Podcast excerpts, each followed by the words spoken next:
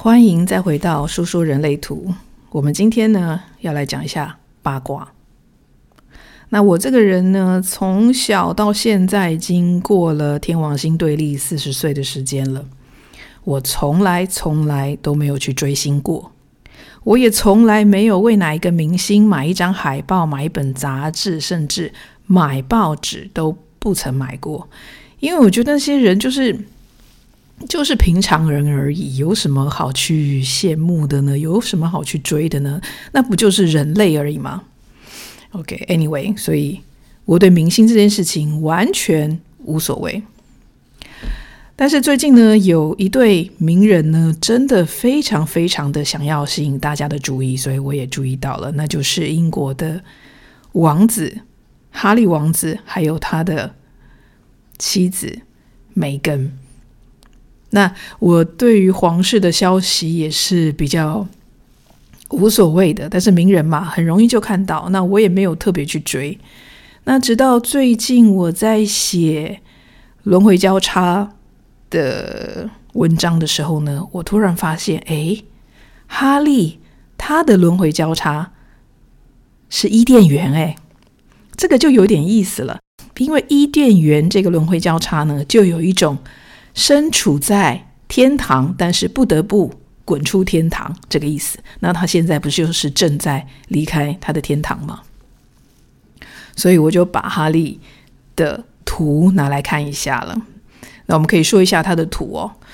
那他伊甸园的轮回交叉是十二、十一、三十六、六这四个闸门。那我觉得要好好的了解。一个轮回交叉的话呢，最好的方式是，就是你可以去看它《易经》原来的解释。看《易经》其实比看人类图，大家呃几手翻译的那些东西还要更容易理解。那我来说一下那几个卦哦。十一呢是泰卦，泰卦就是我们常常说的呃天地交泰，天地融合。呃，一切太平的那个泰，那泰卦它是三个阴爻在上面，三个阳爻在下面，就代表阴和阳可以交流，互相截取经验，一切和平，大家做好朋友的那种，呃，万事太平的景象。那哈利他原来处的皇室，我们就可以说是一个泰卦，伊甸园，乐园。要什么样都要什么都有啊，权力阶级的顶峰啊，一出生金汤匙，甚至可以说是钻石汤匙，就是那种富家少爷贵族生活。这是泰卦。那伊甸园之所以会取名为伊甸园，也当然是因为泰卦这个很好的爻，呃，很好的卦在这里。那我们继续说，还有十二。那十二呢是否卦，否卦呢代表天地是不能交融的，它是三个阳爻在上面，三个阴爻在下面。那阴爻本来就本来就是属地在下面，那阳爻呢是属天，本来就是在上面。那他们是各归其位的时候，就造成一种现象，就是他们没有办法交流，地还是地，天还是天。你没办法上天，我也没办法下地，那所以叫做否卦，闭塞不通，无法交流。那从原来的两方可以交流，一片和乐，到现在无法交流，那意思是什么？就是你被逐出伊甸园了，滚出去，没有那么多好事继续给你了，你没有办法再享受伊甸园的生活了。OK，但是这还没有完哦，继续。那这个轮回交叉的第三个闸门是三十六，三十六呢是地火明夷卦。那这个卦呢，其实就是在讲彗星撞地球，世界末日。地嘛，地上火，上面有很你的地上有很多的火。明夷就是一阵忽明忽暗的那个景象。那它整个卦呢，都在讲怎么样逃难。那你已经被伊甸园丢出来了，没办法再回去了。然后现在三十六卦又在诶逃难。那经历过这么多的这种事情，你当然情绪上会很不爽。那三十六和下一个我要说的六，都是在情绪中心。那第四个伊甸园的第四一个卦是六号闸门，六号闸门是送卦，讼卦就是诉讼，去跟别人吵架的意思。那所以整个故事就很明显了，你从伊甸园来被丢出去，是你自己要出去，还是别人把你丢出去的都可以。然后你要面对人世中的种种的情感，然后在这个世界上重新的存活，你当然会很不高兴，你一定会大声的去跟别人争取说，你为什么要这样对我？Why you do this？太不公平了，这世界上。都没有人会在乎我，他就会有这种想法。那我们再看一下哈利，他的他是一三人，他四个爻辞都蛮有意思的哦。六点一是耐心，那三十六点一是危机中要忍耐，那十二点三是自我批评告解。他现在不是出一本书自我批评告解吗？然后十一点三是暂时的和平。可是他在皇室里面处这么久，他也的确看到一些他觉得不对的地方。我们可以看到他的月亮是二十三点三，这是波卦，代表呢不想要同流合污，他想要做一点事情，说一点话，让腐烂停止。所以呢，你可以说他就是一个皇室里面一个对于皇室而言的不定时炸弹，但是他觉得他在为他的真理奋斗。那虽然他在伊甸园也过了几年了，那终于他遇到了梅根。那梅根呢？他的图呢？他是轮回交叉金至二。那金至二的呃四个闸门是三十三、十九、二和一。那我就再讲一下他的呃爻辞。它的三十三是三十三点五，这是屯卦。屯卦意思是呢，等着机会重出江湖。接下来十九呢，是确实的把事情握在手上，好好的去治理它。那它还有二点一，二点一是敏锐觉察不和谐。那一点一呢，就是潜龙勿用，就是它也是一个等待的时机要发作。那他们两个相遇了。那哈利呢？他有三五三六通道，还有六五九通道，情绪权威。那梅根呢？情绪中心完全空白，一个闸门都没有，所以呢，他就会开始听哈利在诉说。我告诉你，在皇室中，我对种种不公平的对待。有很多腐败的事情，我的情绪很不好。我的母亲怎么样？我的哥哥对我怎么样？我的爸爸当把我当成备胎，怎么样？怎么样？那对于梅根，他就会觉得哇，真的啊，有这么多的事情啊。好，那我们是不是要把它说出来呢？因为梅根他的黑色太阳三十三，他就觉得有这么多秘辛，一定要把它爆出来才对。那他们两个人合图的时候呢，启动了七个中心，两个中心没有启动。然后很有趣的是，那两个没有启动的中心都是压力中心，一个是头顶的思考压力，还有一个根部的生存压力。他们就可能会有一种被害妄想症。